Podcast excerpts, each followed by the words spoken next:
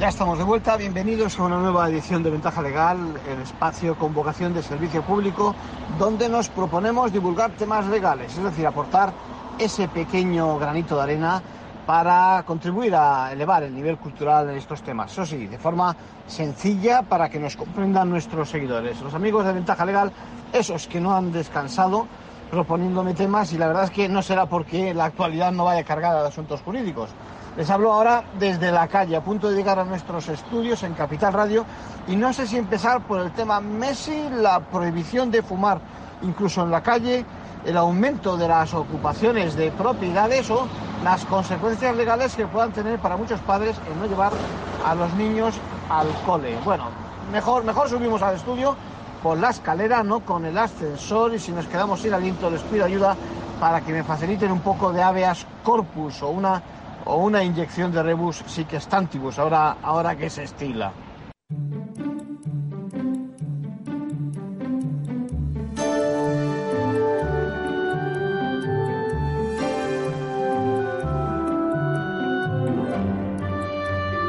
Ventaja legal, claves para manejarse en la empresa y en la vida.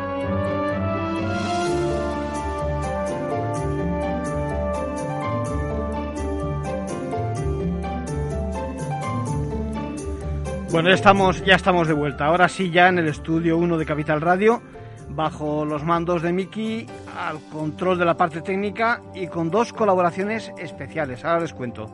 Me han permitido esa pequeña broma que he hecho sobre, bueno, sobre esos latinajos que parece ser que se imponen en la calle. La verdad es que es uno de los riesgos que tiene eh, eh, esto del derecho, ¿no? Que alguien se lo tome con cierta frivolidad. Yo creo que, eh, la verdad, eso de que alguien pida habeas corpus en lugar de pedir ayuda, help o, SOS o, lo que haga falta, me parece un poco fuera de tono y, frívolo por cuanto, bueno, por cuanto de verdad es un procedimiento serio cuando hay que utilizarlo. Eh, aunque alguno, seguro que alguno está todavía diciendo que está de acuerdo, pero que cuando llegue el momento va a utilizar esa cláusula rebus sic stantibus. Miren, de verdad, si resulta que el Tribunal Supremo, la doctrina, los profesionales, al final hay veces que no nos ponemos de acuerdo acerca de cómo se aplica, cómo puede ser que cualquiera acceda a esa fórmula eh, o, pretenda hablar de ella como si fuera una cuestión de café. Es un poco ridículo, repito, es un poco frívolo, pero lo dejamos, lo dejamos ahí.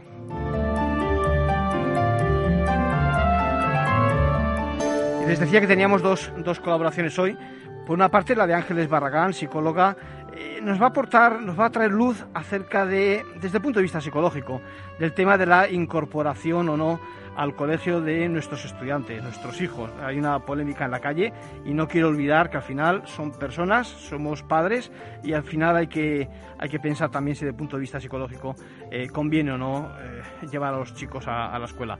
Y por otra parte también con un juez, con un magistrado, con José Manuel Estebanez, al que vamos a llamar para que nos cuente las dificultades de la justicia. He hecho un artículo que me interesa mucho porque no es un artículo jurídico, hombre, sí es jurídico y la verdad es que es sesudo, no es como para que lo contemos en, antena, pero eh, tiene un enfoque muy interesante. Fíjese que el título va por eh, alrededor de las dificultades que tiene la justicia precisamente para ayudarnos a solucionar el caso, el famoso caso de los ocupas que mm, parece que prolifera y que en la calle genera tantas quejas, quejas eh, muchas veces contra los jueces, muchas veces contra la justicia, contra las leyes.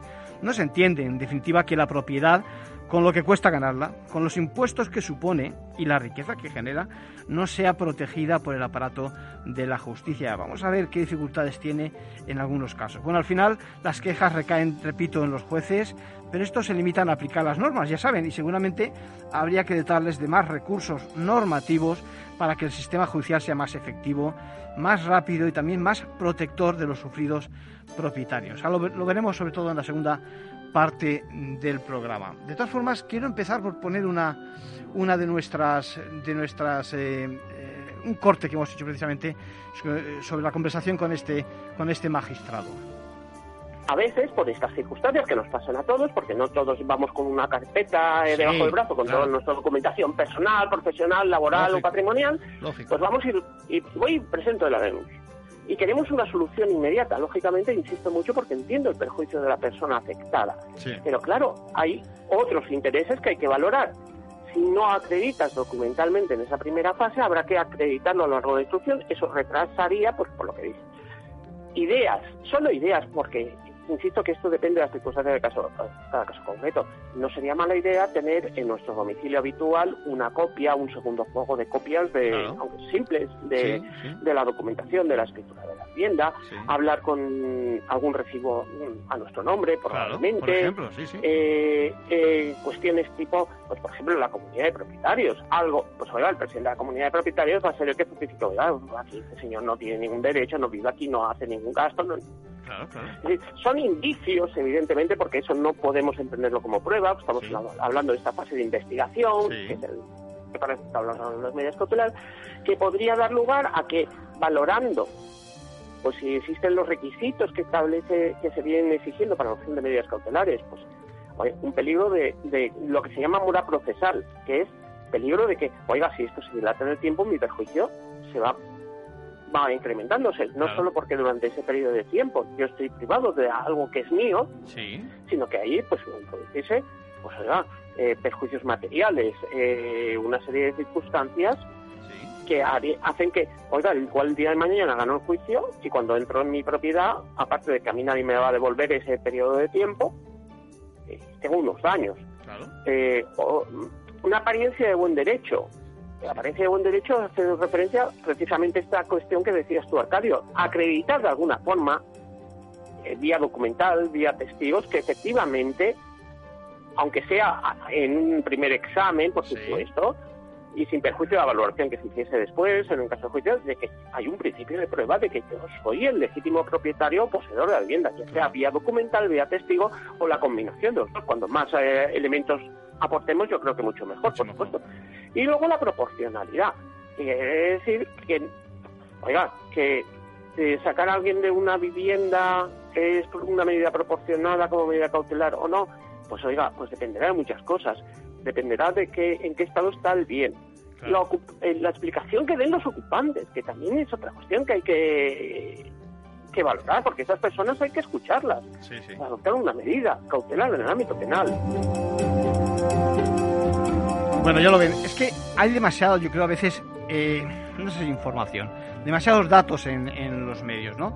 La pregunta que nos hacemos habitualmente es si hay que recurrir a la vía civil, a los jueces de lo civil, eh, hablando de, los contratos y del vínculo que tenemos entre las partes, los, los que se dicen que tienen derecho a ocupar y, o a usar, sería la palabra, y, y los propietarios.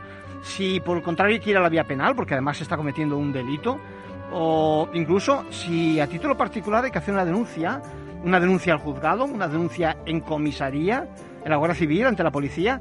Bueno, pues todas estas son preguntas que vamos a intentar resolver en esto, en esta, en esta jornada de hoy, en la segunda parte.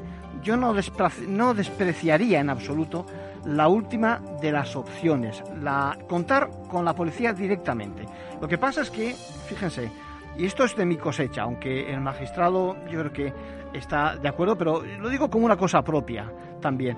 Hay que, hay que hacer los deberes, es decir, tenemos que estar preparados para ello. Es decir, lo diremos luego más tarde en la entrevista, es decir, es fácil que nos encontremos con que no tengamos, por ejemplo, esas escrituras a mano o las tengamos en el mismo local, en el mismo centro donde nos están ocupando, ¿eh? o, que, no, que no aportemos testigos, es decir, uno va a hacer la denuncia y aporta una serie de testigos y una serie de pruebas como es, yo qué sé, el recibo de la luz, el recibo de la comunidad de propietarios. Luego lo vamos a ver. La verdad es que es clave y es ridícula la situación en la que nos encontramos en tantos casos en estos momentos.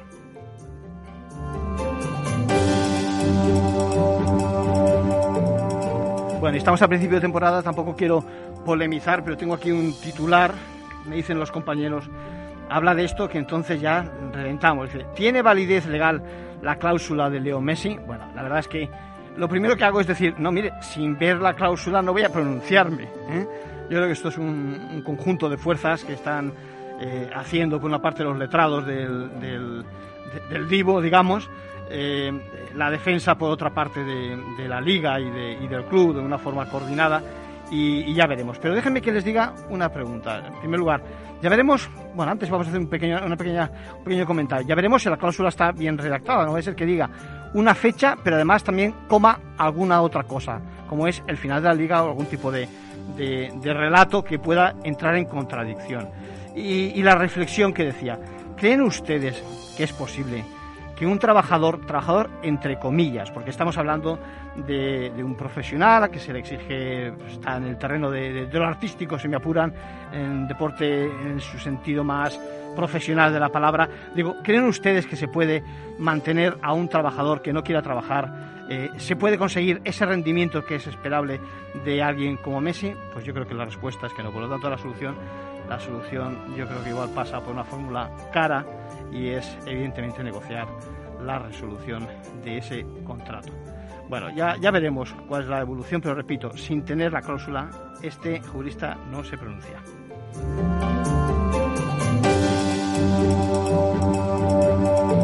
Y ahora sí, ahora sí, me gustaría, me gustaría que recuperásemos eh, esa conversación que hemos tenido con eh, la psicóloga, porque eh, nos preocupa que muchos padres puedan decidir no llevar a los hijos al colegio. Cosa distinta será que llegado el momento el colegio tenga algún problema y no puedan ir al colegio. Pero de momento el rechazo de salida, ¿cómo afecta eso psicológicamente a nuestros hijos y a nuestros menores? Escuchamos a Ángeles Barragán.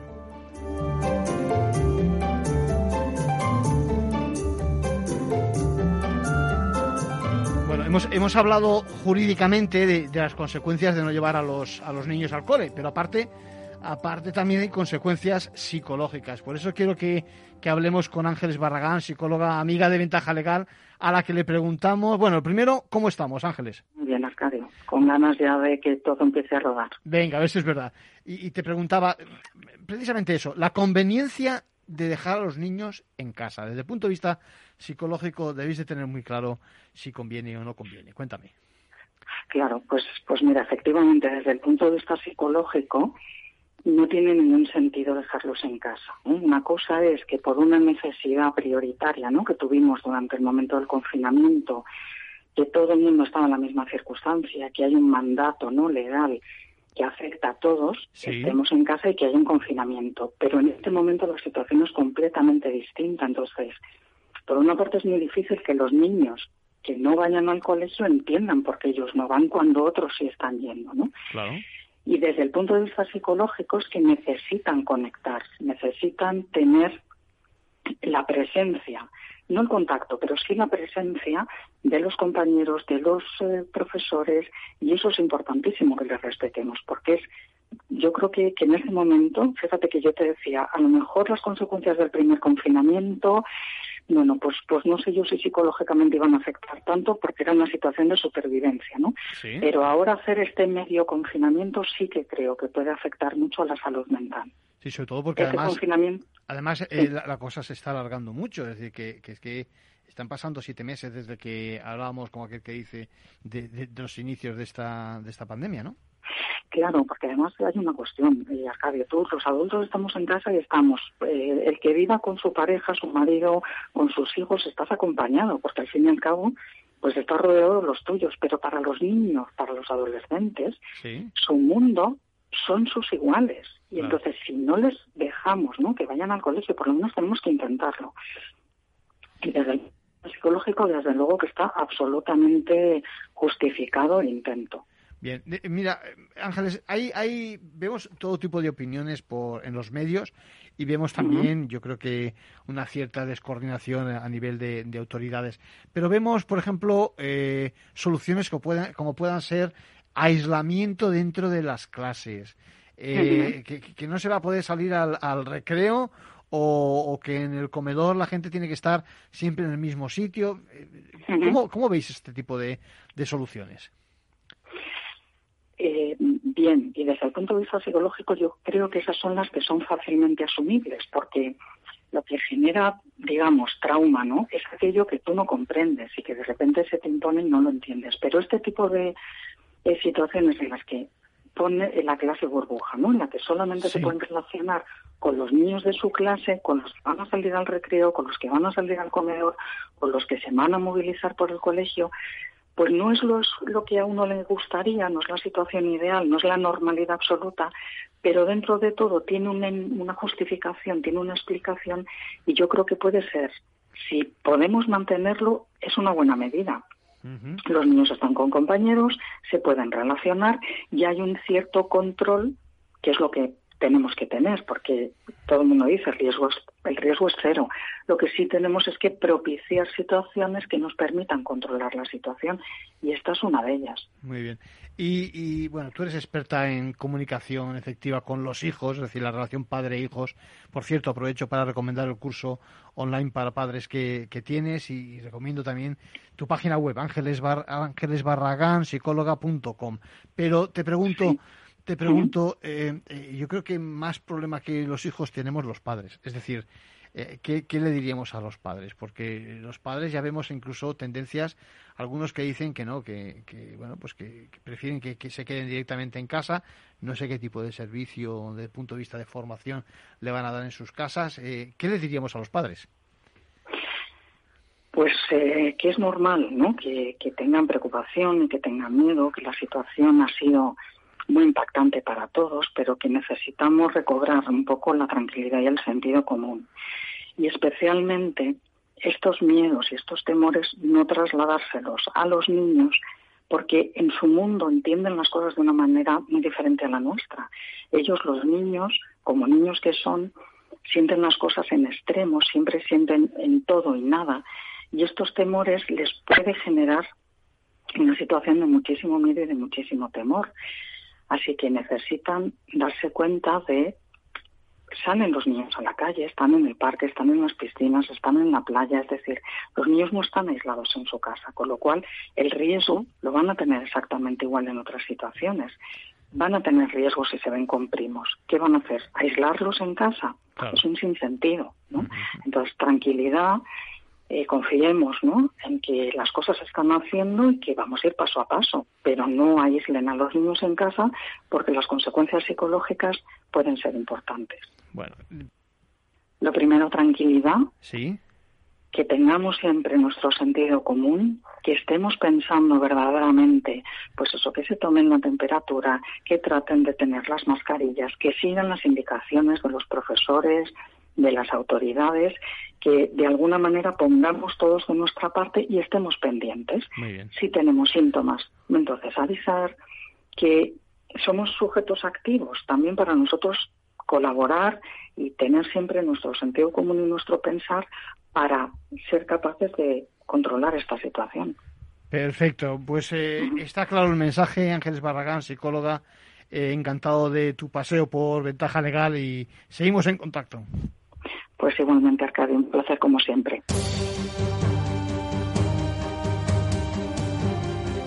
Manual de crisis. Reglas a seguir en caso de necesidad. Bueno, lo habrán oído eh, precisamente hoy. Se estima que una de cada cuatro sociedades no tenga suficiente patrimonio, es decir, es negativo, y a este fenómeno se le llama quiebra técnica. Atención, son datos de estudios del Banco de España. Por mucho que miremos con buenos ojos de forma positiva al cuatrimestre, la verdad es que no se plantea bien. Bueno, eh, este es un motivo como para pensar que se va a producir un aumento de concursos, se va a disparar en el próximo, ya digo, cuatrimestre, algo que coincide precisamente con la entrada en vigor del texto refundido de la ley concursal. De todas formas, el número de empresas que van a pasar por un procedimiento aumenta, pero también van a entrar muchas confusiones porque colaciona esta norma con algunas relacionadas con esas medidas del COVID que ha proporcionado nuestro, nuestro gobierno. Con esta noticia comenzábamos esta mañana y tengo varias preguntas desde entonces que me han hecho ustedes, seguidores de Capital Radio y de Ventaja Legal. El próximo lunes las voy a contestar, pero hoy quiero despejar las dudas que me plantean desde Barcelona. Por una parte, un gerente de hotel y el responsable, por otra parte, de compras de unos grandes almacenes distribuye, parece ser, equipos eléctricos. Para el segundo, para Marcial, recordarle que debiera afrontar un programa de deudas que permita eso, la supervivencia, pero debidamente justificado. Es decir, si realmente está en una situación pues complicada, pero tiene que incurrir en pagos y no puede afrontarlos, por lo menos que justifique que estamos hablando de esa unidad productiva y que es la única solución para conservar, bueno, pues otros y lograr otros objetivos y conservar, por supuesto, puesto de trabajo, etcétera. No quiere tener problemas en caso de incurrir en esas deudas, que se declare el concurso al que nos dice que se puede ver abocado en un par de meses si la mala situación de mercado persiste. Bueno, por lo tanto, tanto la programación, esa planificación de las potenciales deudas como si ya han incurrido en ellas la financiación, son temas claves, y son temas claves, ojo, de la nueva ley, diríamos más, de la norma española que cuelga de la directiva europea. No se trata de ver el tema concursal como una antesala de la liquidación de la empresa, sino como una forma de redirigirla hacia la parte esa viable por el camino de cómo se puede mm, digamos, eh, evitar esos incumplimientos. Ese es el espíritu. Cada vez más vamos a oír frases como eh, preconcursos frente a liquidación, refinanciación frente a insolvencia. Se trata de buscar esas fórmulas para salvar algo más que los muebles, para poder reflotar el negocio. La ley concursal llega en este momento, en un momento clave, mm, tras medidas excepcionales, como decía, de COVID. Y bueno, vamos a ver cómo se comporta, eh, sobre todo porque hay sectores como puedan ser, yo que sé, el, el, turístico, donde no necesariamente la situación tiene que ser para siempre. Es decir, veremos cómo reaccionan los temas sanitarios, vacunas, fármacos, ya veremos cómo no cambian seguramente las costumbres de nuestros eh, ciudadanos y nuestros visitantes. En cuanto a la pregunta, la segunda pregunta, la del otro eh, gerente, entiendo que es administrador único, por lo que dice que, bueno, que me dice que si, que si puede arrastrar su patrimonio personal las declaraciones de entrar o no en un concurso. ¿eh? Siento decir que tener que decirte que sí. ¿eh? Es decir, que si eres responsable de ese hotel de la costa holandense, bueno, por esto no hay cambios. ¿eh? Con la nueva ley, por privado te contesto con más detalle porque no quiero hacer público alguna de tus preguntas. Eh, repetir, porque ya lo he comentado en varias ocasiones, que antes de y si no durante el ejercicio de cargos, convendría que se hiciera un estudio de los bienes personales, etcétera, etcétera. Bueno, y aquí lo dejamos. Seguimos en la segunda parte con la entrevista.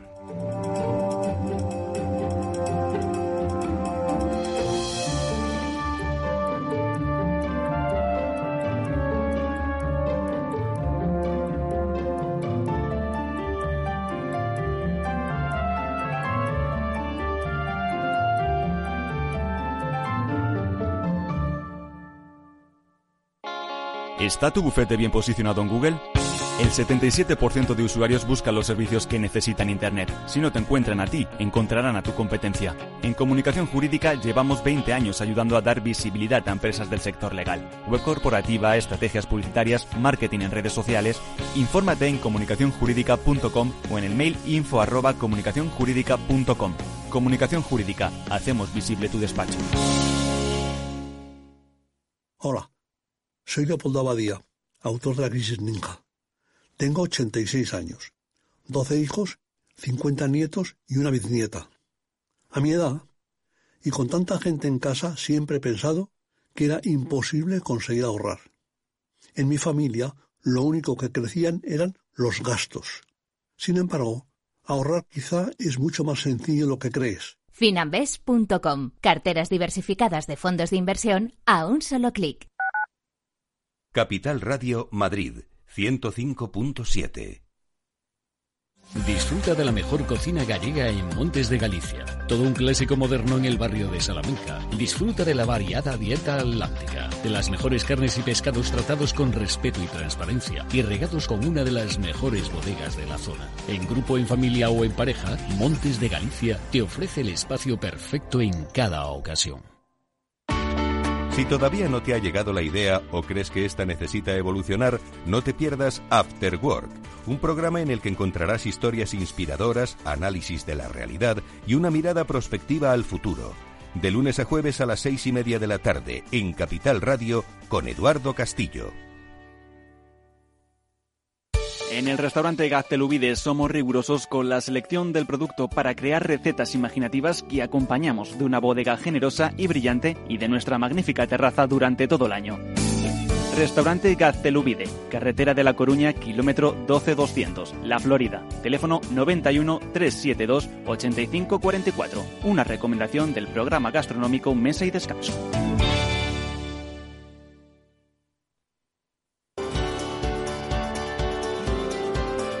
Capital Radio. Aportamos valor. ¿Desde cuándo tiene efecto la suspensión? Cuando exista fuerza mayor. En caso de fuerza mayor, desde la fecha del hecho causante de la fuerza mayor. Por ejemplo, desde que la actividad de la empresa se suspenda por orden de la autoridad sanitaria en el marco de la crisis del COVID-19 mientras que en caso de causas económicas, técnicas, organizativas o de producción, los efectos serán desde la fecha en que la empresa comunique su decisión a la autoridad laboral, salvo que la empresa establezca una posterior.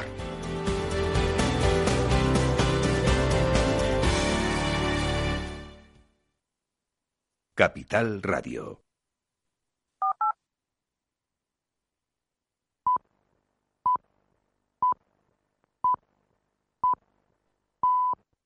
Ventaja legal con Arcadio García Montoro.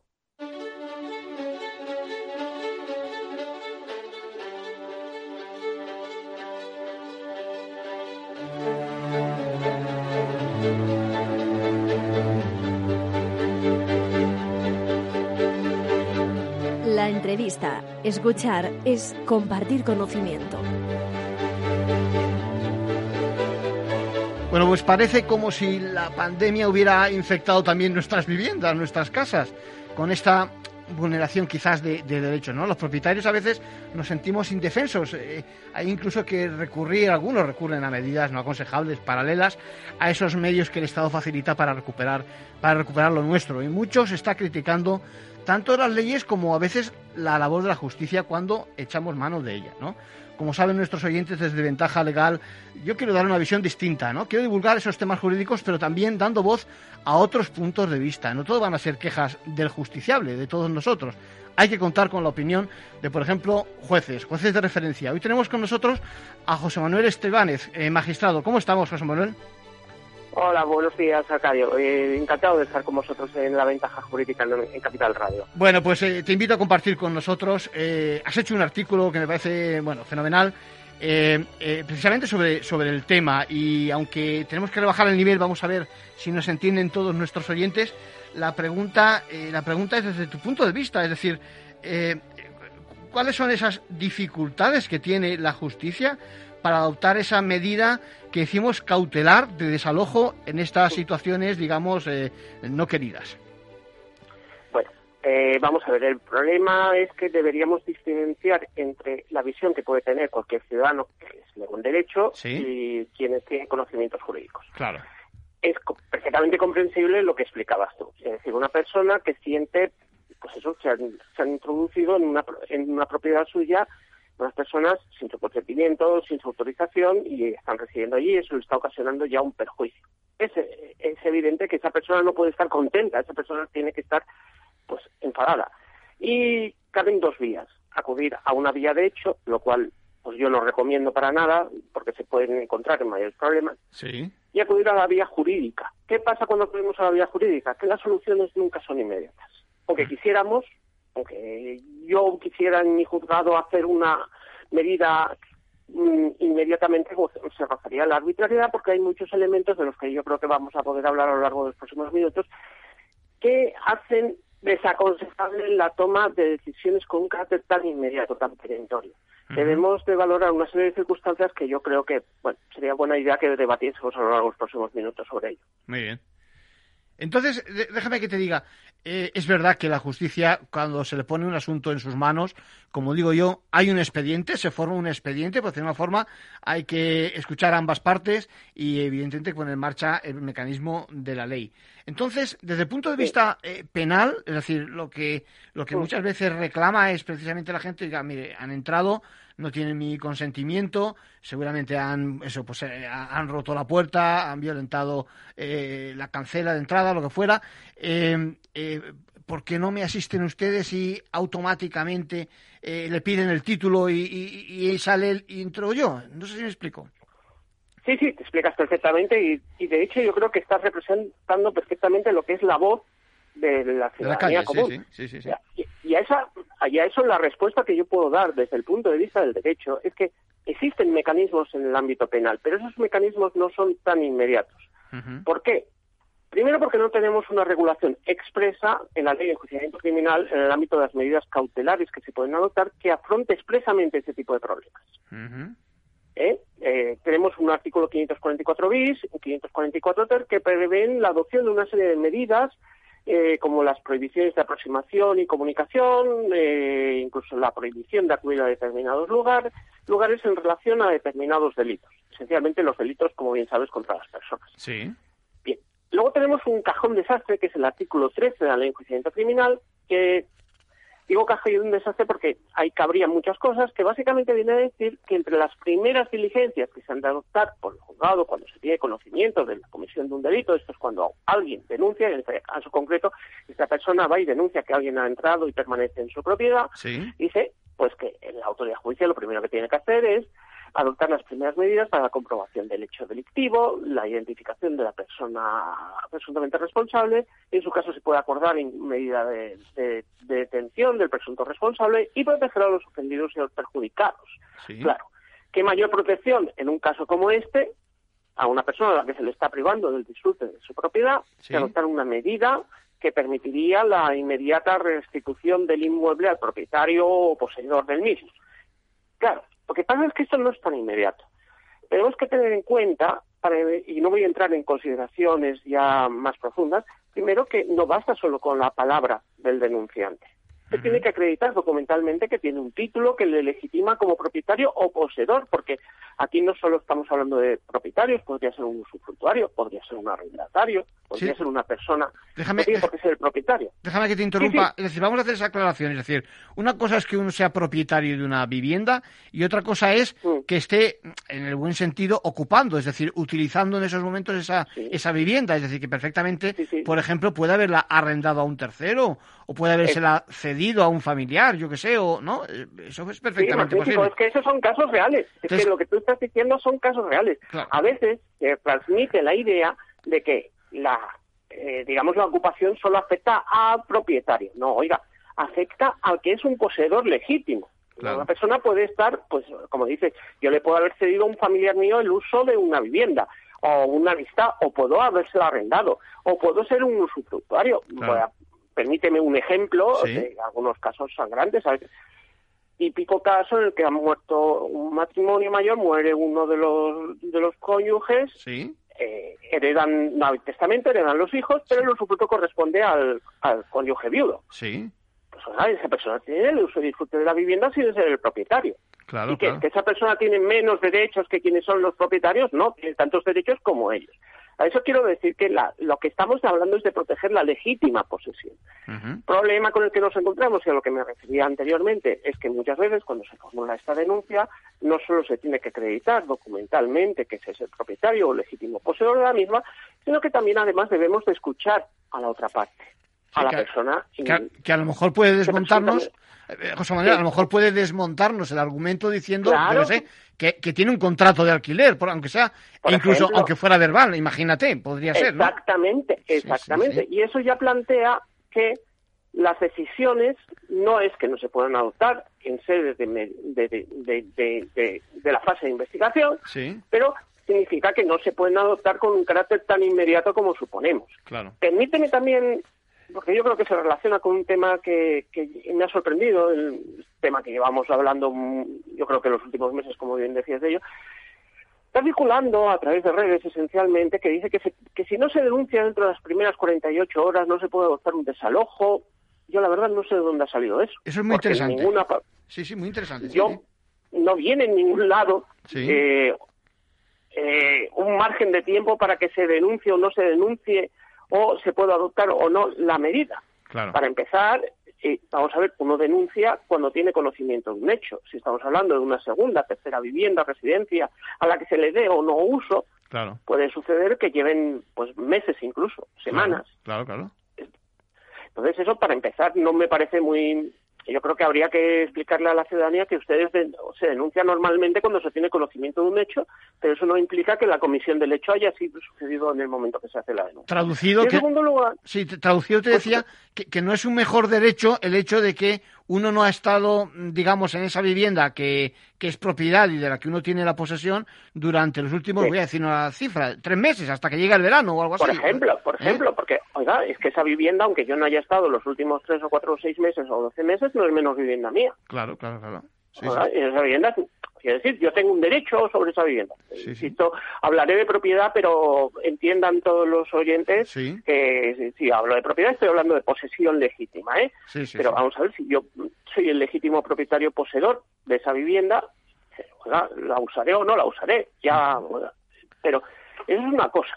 Otra cuestión es a lo que hablaba, que es que ese derecho de posesión puede oponerse también por otra persona, pues lo que decías, pues oiga, aquí me han autorizado el propietario para residir y podríamos entrar entonces en un campo en el que tal vez el derecho penal no sería la vía adecuada para resolverlo. Claro. Y tenemos una multitud de veces en las que efectivamente se ha denunciado, se ha escuchado a la otra parte y se han valorado las documentos. Normalmente a esto se debe acompañar pues, de algún tipo de documento que acredite los derechos de unos y de otros.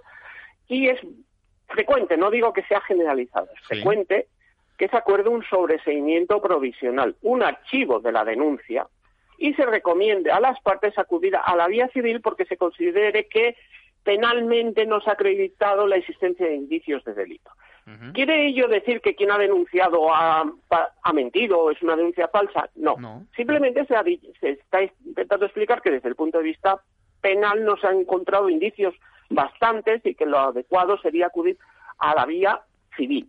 Y ahí ya nos trasladamos a un segundo campo de batalla que es distinto, el del ámbito penal, del que yo creo que tal vez luego habría que hacer alguna referencia. Pero bueno, sería interesante que siguiésemos hablando también del tema de las medidas cautelares. Porque sí, en contra de lo que pueda parecer, sí que es verdad que se están adoptando desalojos en vía penal.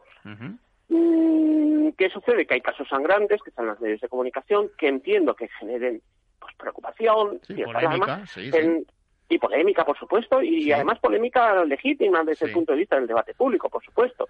Pero también no olvidemos que existen una serie de mecanismos que están en el ámbito de la Administración de Justicia que pueden adoptarse medidas cautelares, incluido un desalojo, pero que, siendo realista, eh, y no quiero mm, con ello desanimar a nadie, ni disuadirlo, ni justificar nada, es inmediato, inmediato es difícil.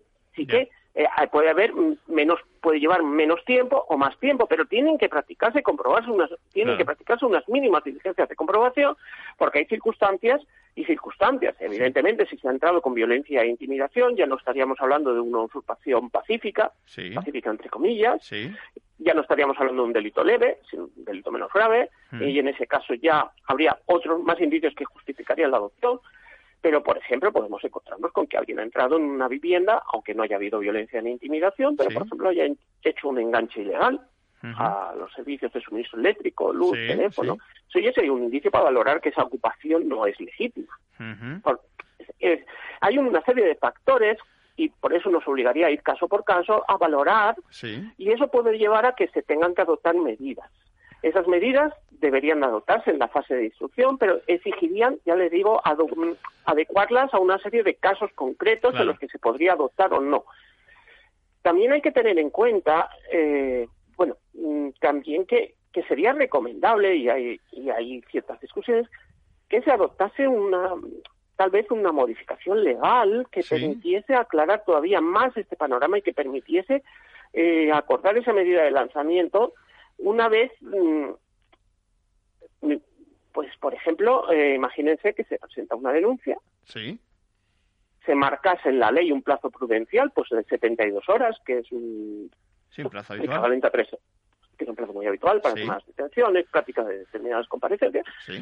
oye, yo he denunciado que han entrado en mi vivienda y, y la fuerza policial o a través del juzgado va y se requiere a la parte que está ocupando la vivienda para que muestre algún título posesorio. Sí. Y que en ese caso, sin prejuzgar otros derechos, pues se pudiese acordar un lanzamiento y sin perjuicio de adoptar medidas de, pues yo que sé, informar a los servicios sociales municipales, estamos hablando de que esa tercera persona está en una situación de exposición o lo que fuese, ¿vale? Y sin perjuicio de que luego, igual esa persona con más tiempo, pues acredita que tenía más derecho no. Podría ser una vía para evitar estas situaciones y en cuanto a las medidas cautelares, pero no disponemos de una norma que expresamente recoja esto. Entonces, José Manuel, una, una, una, sugerencia, una sugerencia que hago yo, por ejemplo, y que dime si, si a lo mejor no sería buena también transmitirla a nuestros oyentes. Es decir, eh, habitualmente, por ejemplo, con, con respecto a esa segunda vivienda, uno no suele tener, déjame que lo diga así, las escrituras a mano. O la tiene a lo mejor en la propia vivienda. Si a mí ahora me asaltan mi segunda vivienda, digamos, que, eh, y como yo muchos eh, que nos oyen, eh, igual nos encontramos impotentes porque no estamos dotados de, de, pruebas como para poder justificar que es nuestra. Me explico, es decir, aunque podemos ir seguramente al registro y demás, yo creo que hay que aconsejar también precisamente eso, que vayan cargado de, pues eso, de testimonios de vecinos que digan, no, mira, aquí el vecino auténtico es el, este que te está reclamando y además aquí está el título de propiedad, de herencia, de lo que haga falta para poder ayudaros a vosotros a, a aclarar la situación, ¿no? Claro, es que eso es práctico. Mira, esto que acabas de sacar es un tema muy práctico. Y se relaciona con lo que yo decía anteriormente. A veces, por estas circunstancias que nos pasan a todos, porque no todos vamos con una carpeta eh, debajo del brazo, con toda nuestra documentación personal, profesional, laboral o patrimonial, pues vamos ir, y voy y presento la denuncia. Y queremos una solución inmediata. Lógicamente, insisto mucho porque entiendo el perjuicio de la persona afectada. Pero claro, hay otros intereses que hay que valorar si no acreditas documentalmente en esa primera fase, habrá que acreditarlo a lo largo de la instrucción. Eso retrasaría, pues, por lo que dice, ideas, solo ideas, porque insisto que esto depende de las circunstancias de caso, cada caso concreto. No sería mala idea tener en nuestro domicilio habitual una copia, un segundo juego de copias, de, aunque simples, de, de, la documentación de la escritura de la vivienda, hablar con algún recibo mm, a nuestro nombre, probablemente. por ejemplo, eh, eh, cuestiones tipo, pues por ejemplo, la comunidad de propietarios. Algo, pues oiga, el presidente de la comunidad de propietarios va a ser el que justifique, oiga, aquí este señor no tiene ningún derecho, no vive aquí, no hace ningún un gasto. Claro, claro.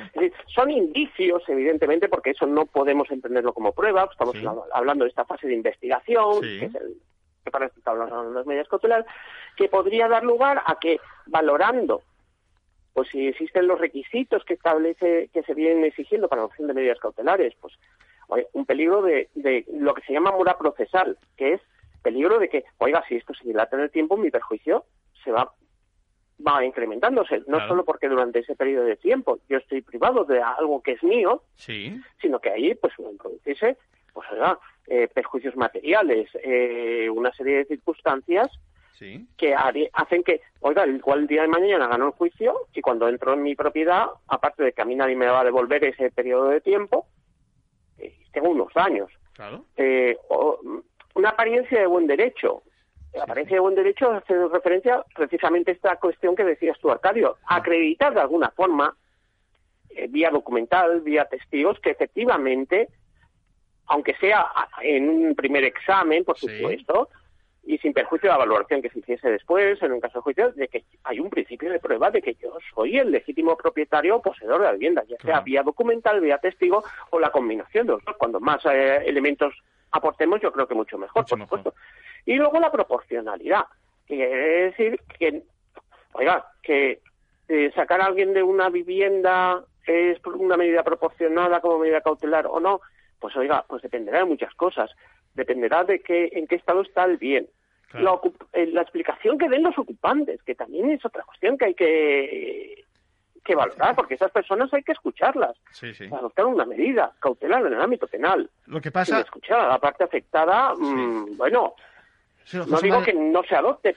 José Manuel, lo, que, pasa es que el, el, argumento, vamos a escuchar a la parte afectada, afectada me refiero que ha ocupado presuntamente. Sí sí sí, sí, eh, eh, pero pero el argumento de que no tiene otra vivienda no es un argumento que valga conforme al derecho no no no no no. Vamos a ver aquí ¿Eh? aquí no confundamos yo creo que también es importante. Permíteme antes terminar el tema de lo de la proporcionalidad de lo que hablaba anteriormente para valorar para decir ciertas parámetros que se van a poder utilizar para decidir si procede o no la adopción de la medida. Me refería a eso, a escuchar a ver qué es lo que dice el ocupante. El ocupante puede, eh, eh, eh, no voy a decir el tema de, luego hablaremos de ello, de su situación de mayor o menor necesidad, pero bueno, pues oiga, el estado del inmueble, las, las qué actividades se están realizando ahí, porque se pueden estar realizando actividades dañinas o peligrosas. Claro. es un elemento además para, para entender que pues, tal vez sea el momento de adoptar una medida de urgencia la necesidad que yo como propietario poseedor de utilizar con urgentemente mi propiedad, sí, una serie de cosas. Eh, y en todo esto em, es necesario por lo menos que podamos comprobar el derecho del denunciante a ocupar, la, eh, a ocupar su vivienda, la falta de autorización o de derecho o de título de la ocupación por parte de la persona denunciada y las circunstancias concretas de las que hablábamos antes. Y luego respecto de lo otro que planteas, es evidente que, desde luego, no, yo creo que todos eh, venimos de una crisis terrible hace 10 años, estamos ahora en una situación de una gran pues tristemente yo creo que quien más y quien menos conoce una situación de incertidumbre económica y social. Sin duda. Y evidentemente eso ha dado lugar a que se haya personas, familias que hayan perdido sus viviendas. Bien. Y situaciones de necesidad. El cauce para eso no es. Es otro, sin duda.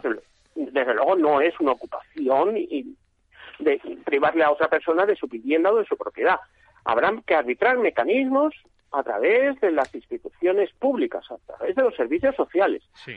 Y eso nos llevaría a un tema del que creo que deberíamos hablar, que es que, oiga, en el ámbito civil existe la figura del juicio de desahucio por precario, que es al que se suele a veces desviar este campo, cuando, este tipo de conflictos, cuando en el ámbito penal no se ha podido acreditar la existencia del delito, por lo que decía anteriormente, porque unos dicen acreditan unos derechos y otros acreditan otros, o no se acredita lo suficientemente. Y en el ámbito mm, civil ya se ha dicho que oiga, que la situación de exclusión social, de peligro de riesgo social de determinadas personas es un factor que hay que considerar, que hay que valorar, por eso se habla de, hablar con los servicios sociales, de que se ponga el conocimiento de los mismos para que busquen una solución habitacional. A veces eso da lugar a que en un determinado plazo, cuando estamos hablando de desahucio de alquiler, no de precario, pues se suspenda el, el lanzamiento, el plazo del lanzamiento durante un tiempo a ver si se arbitra o no ninguna medida, pero no es una suspensión indefinida, por Dios, que no se tome esto como un tema de que indefinidamente, sino que, bueno, pues una serie de circunstancias socioeconómicas, y, pero desde luego lo que tienen que, quedarnos claro es que una situación de desprotección social no ampara la comisión de un hecho delictivo. Esto, es, esto es, hay que dar, vamos, tiene que dar clarísimo. Y sobre todo, José Manuel, cuando además muchas de las veces, está claro, están los medios, eh, hay arbitrado toda una estructura para hacer esas ocupaciones. Es decir, que no es una cosa, vamos a decirlo, espontánea, sino que está organizada y que además el, que ocupa dice, y si no van a venir 50 más que me van a apoyar o voy a traer matones o lo que fuera, ¿no? Eso, eso evidentemente es un pero ahí ¿eh? estamos hablando, claro, es que el fenómeno de lo que llamamos ocupación, como en tantas cosas, como en tantas cosas que, has visto tú en los juzgados a lo largo de tantos años de experiencia profesional, pues no es un fenómeno único. Hay muchas cosas.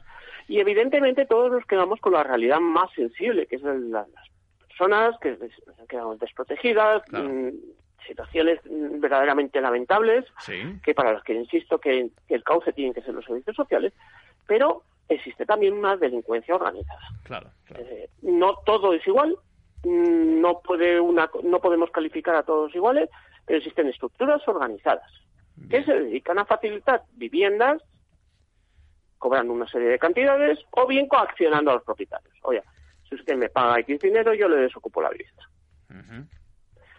Y yo puedo entender la tentación de la persona afectada, sí. que dice, vamos a ver, ¿para qué me voy a meter yo en un, en un laberinto jurídico, en una cosa judicial que me va a tardar tiempo, que igual luego no me dan la razón o me va a costar más dinero? Voy y pago dinero ahora. Ya. Yo creo que eso también es un riesgo. Claro, eso porque es no un chantaje. ¿Con quién estás negociando? primero, cuando haces un chantaje, probablemente fomentes que esa otra, se lo hagan a otra persona, porque si le ha salido bien una vez, lo ha salido dos veces. O a ti mismo. o a ti mismo. Es la otra parte. Eso no es ninguna garantía. Evidentemente, si yo veo que te puedo seguir ordeñando, y perdona que utilice esta, expresión, pues te seguiré llamando. pues, oiga, salgo un día y vuelvo a meterme otro día o te digo pues ahora no tanto dinero sino más dinero por eso insisto mucho en la necesidad de confiar en las instituciones también ser realistas de que a veces las respuestas no son inmediatas. Y es verdad que el retraso pues en la adopción de medidas pues genera un perjuicio por supuesto.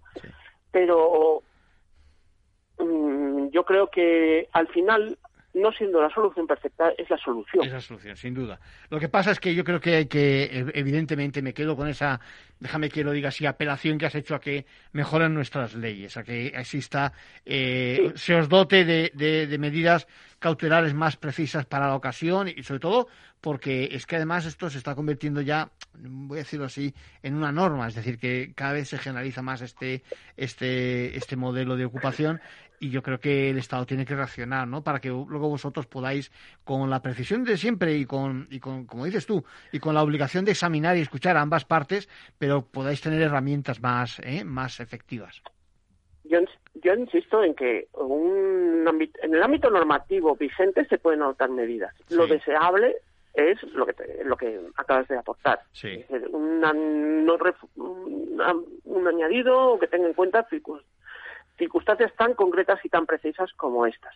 De todos modos, insisto en que al margen de lo que hablábamos antes, ese cajón desastre del que hablaba que, bueno, permite adoptar estas medidas en el ámbito penal, insisto que también que en el ámbito civil existen también posibilidades de actuar y que funcionan. Mm, y, y, en todo caso, permíteme una, una apelación a quienes se puedan sentir afectados por esto. Sí.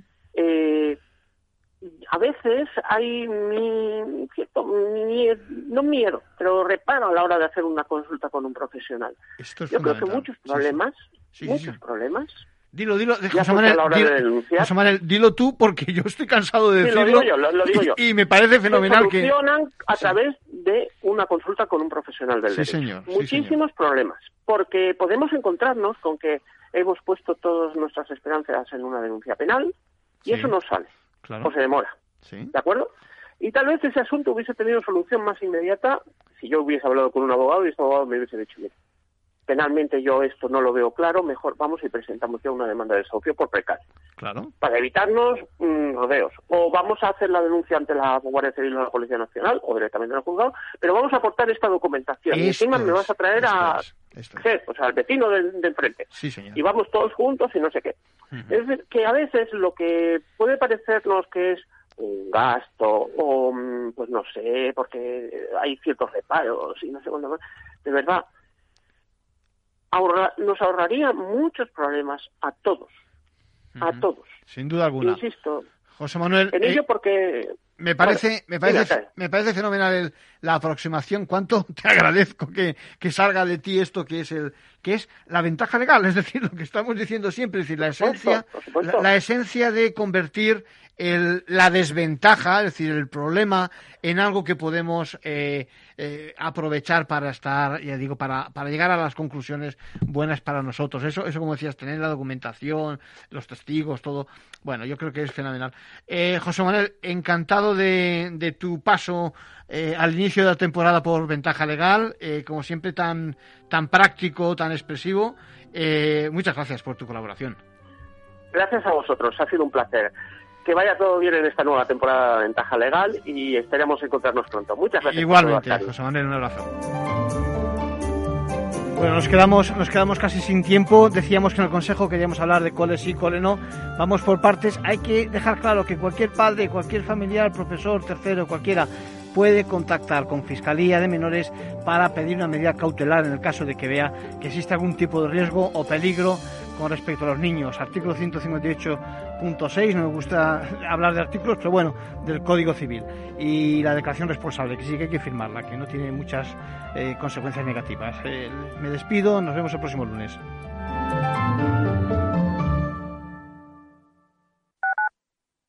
Tu radio en Madrid 105.7, Capital Radio. Memorízalo en tu coche.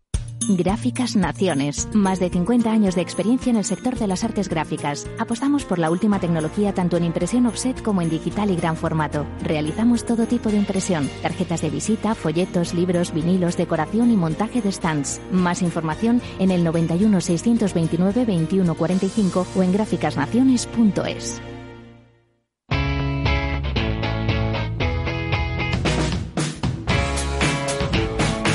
Economía despierta. Capital Radio.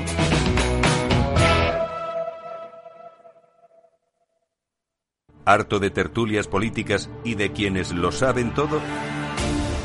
Sube un peldaño intelectual en tu vida y sintoniza la gran tertulia de la economía un debate pragmático y sin afinidades que revela las grandes transformaciones de nuestros días, con figuras de gran talla económica como Pedro Esbarz, Ramón Tamames, Francisco Navarro, César Arranz, Hermenegildo Altozano, Isabel Aguilera, Manuel Moreu, Juan José Rubio y Fernando Zunzunegui, entre otros. La gran tertulia de la economía, cada mañana a las 8 y 20 en Capital, La Bolsa y la Vida, con Luis Vicente Muñoz.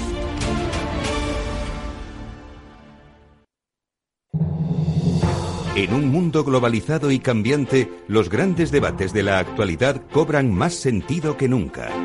Cada lunes a las 10 de la noche, Víctor Arribas analiza en Capital Radio los principales acontecimientos internacionales y cómo nos afectan a los españoles. Atalayar, las claves del mundo en tus manos, en Capital Radio. Capital Radio. Siente la economía.